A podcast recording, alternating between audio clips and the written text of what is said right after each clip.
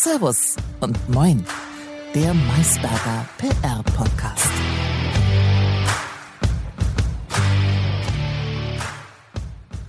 Steter Tropfen hüllt den Mast. Hundeurin bringt Ampel zu Fall. Das berichtet die Bild-Zeitung am 13.07. In diesem Sinne, Servus aus München, liebe Anja. Moin, Lukas. Du siehst mich erschüttert, wie aggressiv Hundeurin sein kann. Das ist auf jeden Fall nicht von der Hand zu weisen. Und ich finde eine extrem lustige und spannende Story, in die ich mich dann auch fairerweise ein bisschen eingelesen habe. Was ist passiert? Anscheinend verringert Urin die Lebensdauer einer Ampel um bis zu 20 Jahre. Ach du meine Güte. Ja, also beim, äh, beim Spazierengehen und Gassi gehen auf jeden Fall aufpassen. Die nächste, die nächste Ampel könnte die letzte sein. Ich äh, mache um Ampeln einen großen Bogen und äh, werde den Hund anhalten, nicht mehr an Ampelmasten zu urinieren. urinieren. Auf jeden Wunderbar. Fall. Ich glaube, das ist, können wir schon mal als Learning für die aktuelle Folge mitnehmen. Ist für alle Zuhörerinnen und Zuhörer bestimmt äh, sehr wichtig. Aber jetzt stehen wir hier mit dem Thema und Aber haben schon wir denn, Lebenshilfe geleistet. Ja, ja, Lifehack, Lifehack äh, liefern wir natürlich auch. Wir sind sehr serviceorientiert, aber die Frage ist, wie wir zum Thema zur heutigen Folge zurückfinden. Ist nicht leicht, aber soll ich es mal versuchen? Probier's. Ganz spontan glaube ich, dass so eine Schlagzeile wie, wie gerade vorgelesen ähm, aktuell gut möglich ist und funktioniert, weil A, es die Bildzeitung ist. also, ne? Müssen wir nicht viel mehr drüber sprechen. Und B. Geschenkt, ja. Geschenkt, geschenkt, ja, gut. Äh, somit schon zum Thema übergeleitet. Und B, wir langsam wieder in so einen Modus, glaube ich, zurückkommen, in dem die Pandemie ja ein bisschen an medialer Brisanz einbüßt. Auch durch andere Punkte, die mittlerweile im, in unserem Kosmos wieder rumspuken, aber die mediale Brisanz geht zurück. Auch vor allem, wenn man die letzten Monate vergleicht. Und ähm, genau über diese Medienlandschaft in Corona, während Corona, auch ein bisschen vor Corona, wollen wir jetzt sprechen und wollen ja. auch sagen, welche Auswirkungen wir als Kommunikationsagentur zum Beispiel hinsichtlich der, der Auslastung und Ausrichtung der Medienlandschaft gespürt haben oder spüren. Mhm. Spannendes Thema, umfassendes Thema und spannend, auch was die Entwicklung gerade in den letzten Monaten anbelangt, finde ich. Also habe ich die Überleitung gekonnt hinbekommen? Absolut. Nichts anderes ah. habe ich von dir erwartet. Fishing for Compliments. Unauffällig. Ganz unauffällig. Aber Anja, ich würde direkt auch einfach mal mit einer, äh, mit einer Frage für dich loslegen. Mich würde nämlich persönlich und für unsere Zuhörerinnen und Zuhörer interessieren, ob sich die deutsche Medienlandschaft in der Krise befindet, so wie man es häufig liest. Und mit Medienlandschaft meine ich vor allem für uns relevant natürlich die, die Tageszeitungen, die Wirtschaftszeitungen, ja auch die Fachmediensparte, würde ich sagen. Ja, also tatsächlich finde ich, es ist eine etwas zweischneidige Antwort, die ich gerne geben würde. Aber hauptsächlich, wenn man jetzt den finanziellen Aspekt anbelangt, dann befinden sich die Medien schon in einer Krise. Denn gerade durch Corona sind ja die Anzeigeneinnahmen stark zurückgegangen, bis zu 30 Prozent bei einigen Medien sogar. Und dementsprechend ähm, hat sich auch ihr Geschäftsmodell gewandelt, beziehungsweise mussten sie Kurzarbeit einführen, mussten sie vielleicht auch Seiten verringern, weil sie einfach nicht mehr so viele Anzeigen hatten, nicht mehr so viel Geld zur Verfügung hatten. Und das würde ich sagen, bedeutet schon, dass sie sich in einer Krise befinden, auch wenn sie andererseits durch Corona deutlich mehr Vertrauen der äh, Leserinnen und Leser bekommen haben. Man hat ja in Umfragen gesehen, dass auf einmal wieder sehr viel mehr Menschen den Medien vertraut haben, gerade den seriösen Tages- und Wirtschaftszeitungen beziehungsweise den regionalen Tageszeitungen und ähm, weniger auf Social Media oder andere Kanäle zurückgegriffen wurde, wenn es um die neuesten Corona-Nachrichten ging. Also damit willst du sagen, dass die Medienlandschaft sich in der Krise befindet, dass enorme finanzielle Einbußen einfach stattfinden. Also im Prinzip sagen wir, ohne Moos in der Medienlandschaft nichts los. Ist das deine, ist deine, deine Meinung dazu? Da hast du mich sehr schön zusammengefasst. Genau das meine ich. Okay. Ja, hm, sehe ich nicht ganz so. Also ich kann so Punkte verstehen, aber ich würde nicht sagen, dass sie sich in einer Krise befinden, sondern ich würde es ein bisschen gediegener ausdrücken und sagen, sie befinden sich, und das hattest du auch schon tatsächlich ein Stück weit gesagt, sie befinden sich im Wandel. Das ist so meine Meinung und äh, Frage natürlich im Wandel, wohin oder ja, in welche Richtung wird es gehen? Ich glaube einfach Wandel hin zu modifizierten Geschäftsmodellen. Ähm, ich glaube, dass man das auch historisch gewachsen, auch schon bei verschiedenen medialen Errungenschaften gesehen hat. Am, am Beispiel Audio, am Beispiel Radio, aber auch am Beispiel Buch. Ähm, Entwicklungen, die, die da getätigt wurden, hin, ja, Radio, Audio, auch hin zu Podcasts und Buch, um das mal weiter zu spinnen, logischerweise E-Books oder auch, ja, äh, auch Hörbücher. Ähm, ich glaube, dass sich erfolgreiche Konzepte wie auch immer ihren Weg suchen und den Weg auch finden werden. Und das heißt, du verstehst darunter auch solche Konzepte wie zum Beispiel, dass immer mehr Artikel hinter der Paywall verschwinden oder aber, dass ähm, man nur noch so kleine Pieces an äh, kostenlosen Informationen bei Social Media zum Beispiel bekommt. Und wenn man dann mehr wissen möchte, dann muss man zahlen.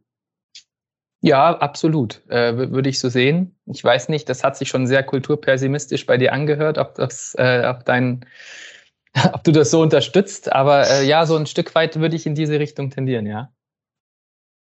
Ja, also ich verstehe natürlich, dass sich Medien finanzieren müssen, klar. Allerdings ist es tatsächlich so, dass ich ähm, einfach mal bei mir selber zum Beispiel feststelle, dass ich nicht mehr so diese Informationsvielfalt genieße, die ich früher hatte. Also ich hatte auf meinem Handy alle möglichen Apps, aller möglichen Zeitungen und habe dann, wenn mich ein Thema interessiert hat, auch fröhlich diverse Artikel dazu bei verschiedenen Medien gelesen und hatte danach einen deutlich besseren Überblick über die verschiedenen Aspekte eines Themas, als wenn ich jetzt nur einen Artikel gelesen hätte. Heute kann ich bei den meisten Medien vielleicht noch so die ersten drei Sätze lesen, wenn es gut läuft, und danach müsste ich zahlen. Das mache ich natürlich nicht bei allen. Das heißt, meine Meinungsvielfalt und das, was für mich aufbereitet wird, das schwindet. Ja, den, den Punkt sehe ich natürlich. Allerdings, ich glaube, das ist tatsächlich, und das ist ein Punkt, den du auch richtig angesprochen hast, auch sehr individuell betrachtend oder zu betrachten, wie viele Informationen die jeweilige Person benötigt, um ein für sich ausreichend oder vielfältiges ähm, Spektrum an Meinungen zu schaffen. Kurzer Ausblick, äh, Rückblick noch, der mir dann direkt kam, als du das erzählt hattest. Wie war das denn, bevor du ein Handy hattest? Wie kamst du denn da an deine Informationen? Hast du da die, die ganzen Tageszeitungen gekauft oder bist du dann auch nur so mit zwei oder drei gegangen und hast da ein bisschen rumgesucht? Der Punkt trifft natürlich, das ist klar. Ich hatte immerhin zwei Zeitungen, das schon, mittlerweile nur noch eine.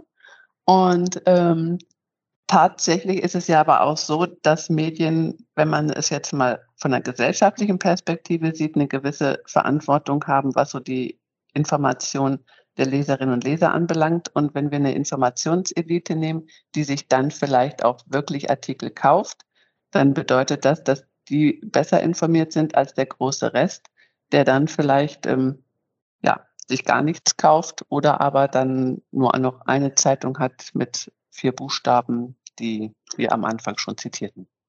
Die wir mal ein bisschen pushen übrigens.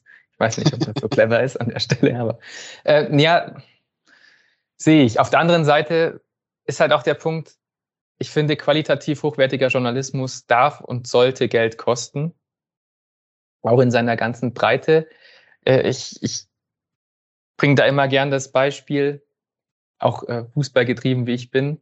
Früher äh, gab es natürlich einen großen äh, Sender, der alle Spiele von ja eigentlich 24/7 gezeigt hat und mittlerweile musst du dir ja vier bis fünf verschiedene Plattformen und Sender äh, abonnieren, um wirklich ähm, das komplette Sportprogramm und das Pro komplette Fußballprogramm wirklich sehen zu können. Dann kann man natürlich aber auch äh, Fußball auf den Osterinseln sehen, beispielsweise, wenn man Interesse dran hat. So viel, so viel dazu.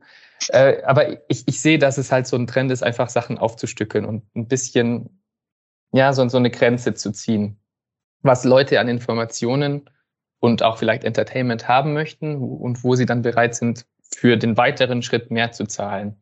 Und ich glaube, dass diese Art der Entertainment-Funktion und der Informationsbeschaffung, in dem Fall für unsere Medien, ähm, sich auch entwickelt hat. auch mit, den, mit der neuen Generation Z, die ähm, gefühlt nur noch wahrscheinlich Live-Ticker liest und mit diesen Informationen d'accord geht oder über Social Media ähm, sich, sich Postings der, der großen, wichtigen, relevanten Medien durchliest, die zwar eingestampft sind, aber eine Vielzahl an Informationen einfach trotzdem noch liefern.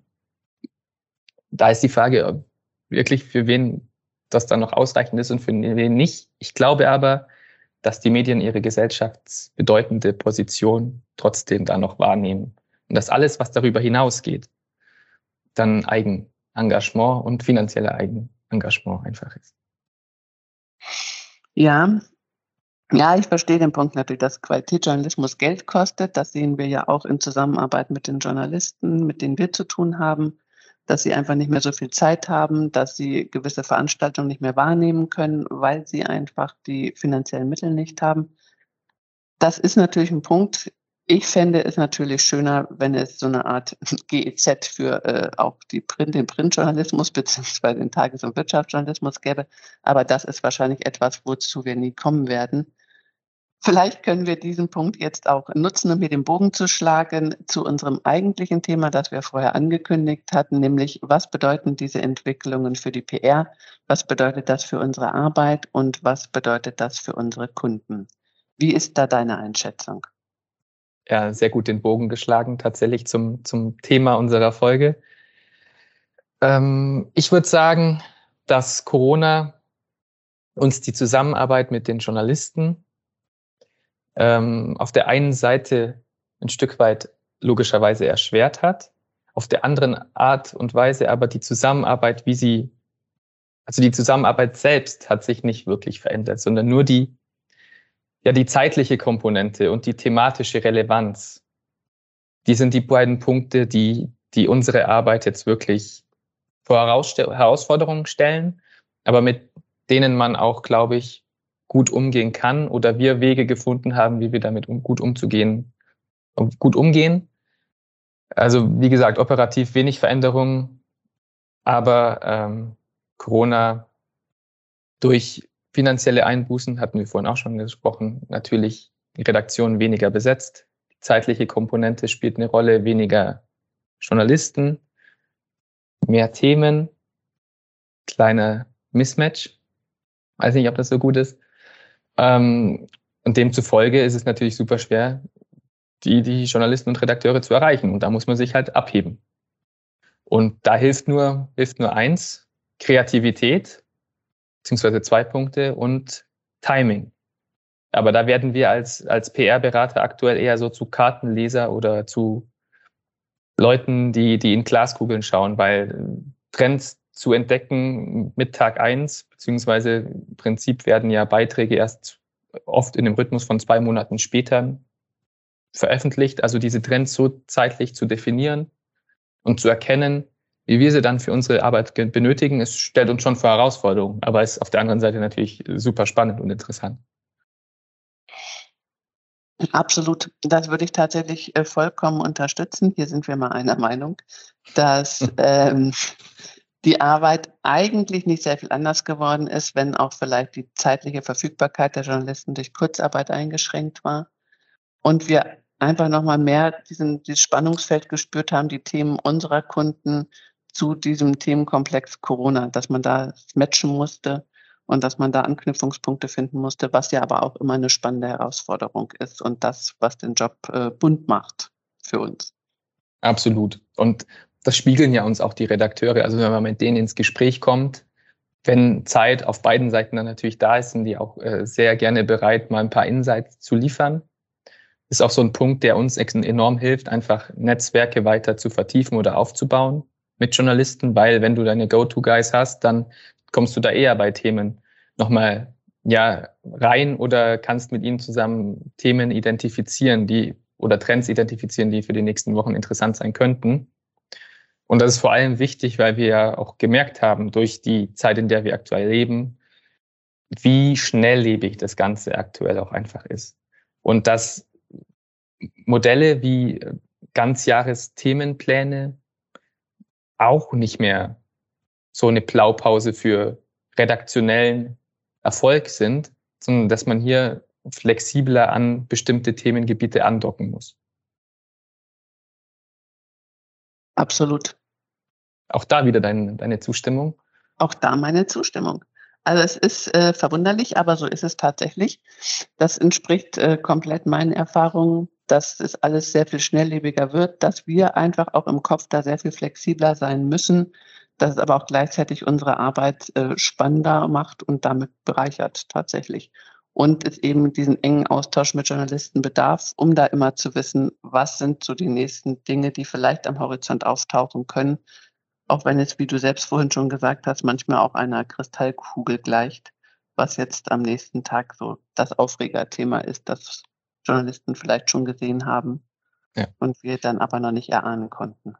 Wir wollen das Bild jetzt aber auch nicht schwärzer skizzieren, als es schon ist. Also wenn wir jetzt hier so ja, verallgemeinernd von der sich in der Krise befindenden Medienlandschaft gesprochen haben, ähm, unterscheiden sich natürlich auch verschiedene Branchen und verschiedene Level der Medien voneinander.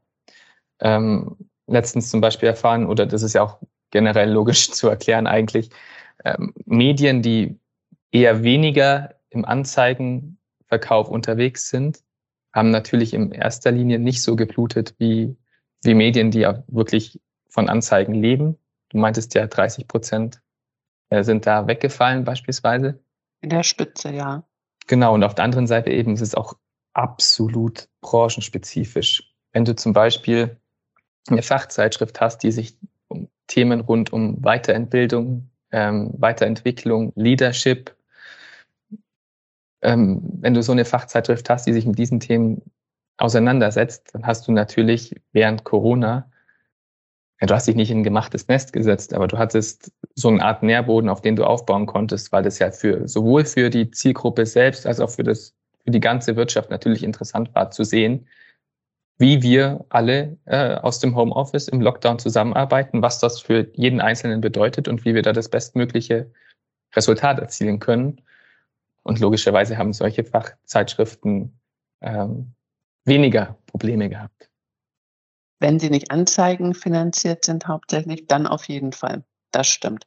Also ich denke auch gelitten haben vor allem die, die von Bordexemplaren leben, hauptsächlich die von äh, Kioskverkäufen leben, die aufgrund des Lockdowns auch eingeschränkt waren und die ähm, ja, Anzeigen finanziert sind zum großen Teil.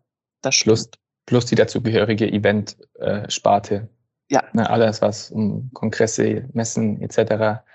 geplant wird, ist natürlich auch logischerweise eingebrochen. Ja, ähm, wobei es zum Teil dann ja auch spannende virtuelle Formate gab. Aber ich denke auch, das wird trotzdem mit finanziellen Verlusten einhergegangen sein, weil man ja auch ganz neue Formate aus dem Boden stampfen musste und das sicherlich auch in der Konzeption nochmal einiges mehr gekostet hat. Definitiv. Also da sprechen wir dann schon von Verlusten, aber auch kreativen neuen Möglichkeiten. Ob die sich durchsetzen werden, weiß ich nicht. Bin ich eher skeptisch. Ich wir, beobachten die Trends natürlich und, und, und sehen, wenn neue Formen der Arbeit wie flexibles Arbeiten, Hybrid Work, ähm, wie sie sich langsam durchsetzen. Auf der anderen Seite sehen wir aber auch, dass die Menschen schon nach Präsenzveranstaltungen auch lechzen, sowohl im privaten, besonders im privaten, aber auch im beruflichen Kontext. Deswegen ähm, glaube ich, dass die Präsenzveranstaltungen wieder eine viel höhere Bedeutung einnehmen werden, wenn, ne, wenn wir irgendwann mal die aktuelle Blase verlassen. Ähm, aber das werden wir, können wir, sind, sind wir auch Kartenleger wieder, ne? Können wir, können wir jetzt noch nicht äh, skizzieren. Das Aber was wir, was wir sagen und beantworten können, ist natürlich die Frage, was jetzt all diese Einblicke, die wir jetzt geliefert haben, oder unser munteres Hin und Her, ähm, was das jetzt für, für Unternehmen und auch für Kunden von, von PR-Abteilungen und PR-Agenturen bedeutet.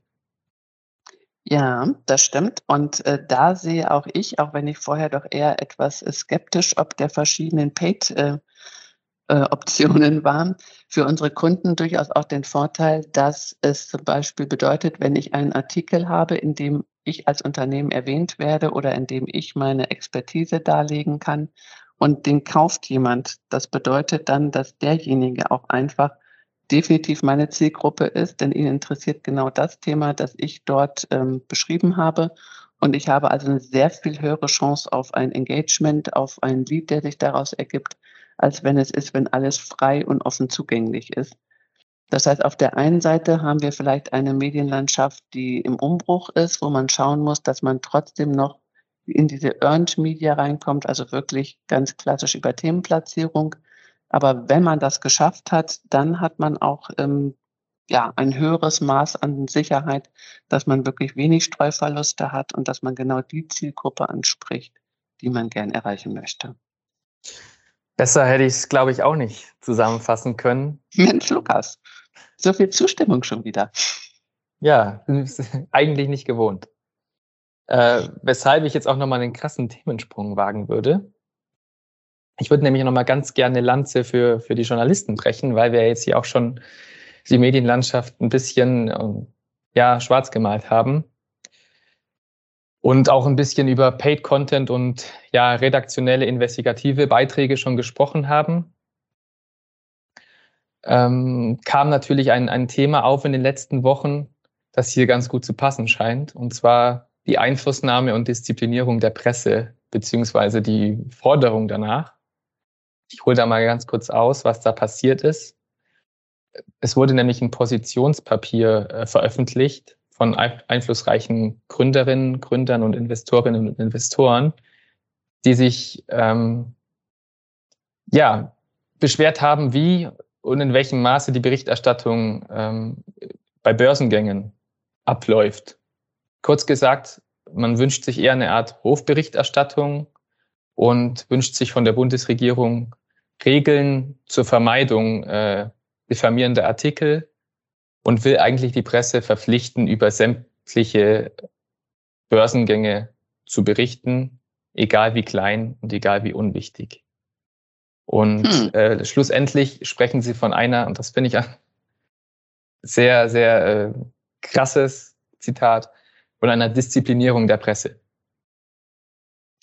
Das ist harter Tobak. Was sagen wir aus PR-Sicht dazu? Sagen wir Daumen hoch oder sagen wir Daumen runter?